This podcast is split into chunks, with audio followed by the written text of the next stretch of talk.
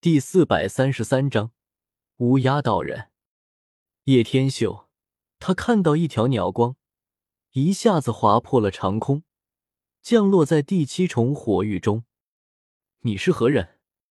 姬家的大人物似乎在喝问，但是轰隆一声巨响，他后面的话语全部咽了回去，好半天未出言。叶天秀总算明白了过来。到底是怎么回事？原来姬家有人也在第七层修炼，惊动了这个大能，导致对峙起来了。师傅，姬家的人不会是过来找我们的吧？叶凡一看到是姬家的人，立马吓了一跳，忍不住说道：“狗屁！他们姬家又怎么会知道我们在这里？只不过是他们与其他人有矛盾罢了。我们就好好看戏，说不定还能浑水摸鱼捡些灵宝，懂吧？”叶天秀嘿嘿一笑：“好主意啊！我就喜欢师傅这么强大却又这么猥琐的样子。”叶凡顿时眼睛亮了起来。这要是可以趁他们大战起来，捡些灵宝，说不定自己也可以强大起来，也说不定。至于颜如玉，更是一脸的哭笑不得的样子。这家伙还是一如既往的那样，明明有着通天本领，却是为人随意。不过，或许也正是这样，才觉得这家伙离自己并不遥远，并非像那些大人物一样虚无缥缈吧？你在此练气，震动火域，让我的神钟废了，给我一个说法。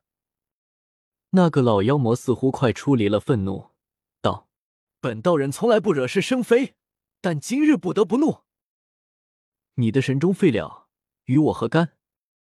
姬家的大人物似乎有些发怵。若不是你早应震天，我怎会练废？若不是我早先不能出关，早来找你麻烦了。火域乃是无主之地，你凭什么怪在我的头上？我姬家从来不拍挑衅。你在提醒我你是姬家的人吗？老道人话语森寒道：“换做是别人，我或许还会放过，但是姬家人……”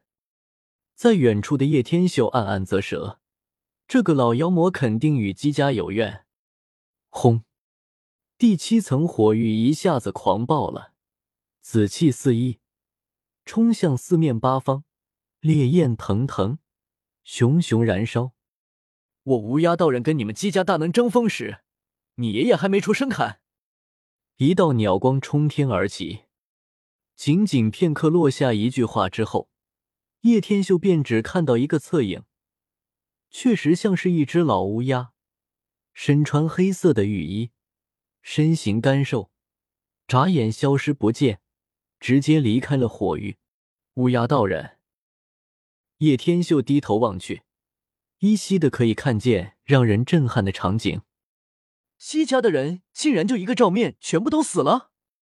叶凡倒吸一口凉气，连忙惊呼说道：“我又不瞎。”叶天秀不满的看着大惊小怪的叶凡，瞪了这家伙一眼。姬家的强者尸兽分离，倒在血泊中，十几根黑羽插在他的身边，将紫燕挡在外面，没有将他烧没。不能怪叶凡这般竟然，毕竟他几乎是第一次看到眨眼就将姬家大人物绝杀的人，心底一阵毛骨悚然。姬家的大人物就这样被杀了。那只老乌鸦到底有多么恐怖？身体被保留了下来，但是神识寂灭，彻底消散了，绝不能再活过来。当然，自己的师傅也很强大，但是师傅出手永远都留一手，似乎一直有所顾忌，不想把自己的全部实力透露出来，所以他才对眼下的乌鸦道人出手感觉到非常的震惊。不好了，姬家的圣主也来了。我们再不走就来不及了，说不定还会以为是我们杀的。叶凡忽然看到远处一个家伙飞了过来，顿时大惊失色。急什么？我都不急。叶天秀可从来没有把姬家圣主放在眼里，他倒是想看看他们暴跳如雷的样子。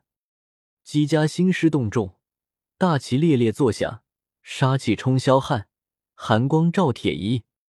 这根本不像人的力量，像是天兵天将杀至，异兽踏虚空，奔行云集上，苍宇都在站立。姬家圣主这一次没有与虚空相合，整个人立身在高天上，被无尽的光环笼罩，如东荒的神王在再生。以他为中心，震动出一股汪洋般的波动，强横无匹的神力上卷九天，下荡九幽。在这一刻，姬家圣主成为了天地的中心。神风浩荡数十坛，姬家圣主横空而过，直接降落在第六层火域。紫气冲天，但却无法靠近的他的躯体，他所过之处，焰火无声的湮灭。可以说，在这一刻，他不是神王，堪比神王，威势我天。在其身后，有六七名老者跟随降落。地上血液早已干涸，头颅与躯干分开，没有残灵留下，灭杀的非常彻底。纵然他们法力逆天。也无从相救。十几根乌黑透亮的羽毛，无规则的插在地上，将尸体包围。这是骸骨没有被紫焰焚毁原因所在。这是一位年岁极大的老人，白色的寿眉长达半尺，当时就皱起了眉头，道：“火压神羽，坚如金铁，烈焰难容。这些是修行超过千年的老鸦褪下的羽毛。”在场几位老者面面相觑，其中一人思索了一会儿，道：“一千五百年前，南域有一个乌鸦道人，法力深不可测，后来莫名失踪，至今未现。”姬家圣主捻住一根鸟羽，在手中弹了弹，顿时发出锵锵之音，如神铁在震颤。一位太上长老顿时变色，道：“这个老妖魔寿元将近。”但修为却越发的恐怖了。不管他是谁，无论他多么强大，只要寻到，都要诛杀。姬家圣主语声冰寒，杀气弥漫四野，双眸开合，两道光束绚烂夺目，如绝世利剑横扫火域。前段日子折损了东荒神体，已经让姬家大怒不已。随后，在与孔雀王大战之中，死伤惨重不说，还被一个神秘的野猪王出手救下了孔雀王与青椒王。然而，一波未平，一波又起，家里那边却是传来了姬家的藏宝阁被毁，大宅也是被毁了一大半，彻底让姬家圣主一夜白了头发，杀意横生，差点走火入魔。现在没过多久。又遇到了姬家明秀被杀的事情，饶是再强大的人，面对接连而来的事情，也真的可以让人崩溃。尽管强大如姬家圣主这种人，也是一夜白了头发，可想而知，若是换作是其他人，恐怕早就疯了。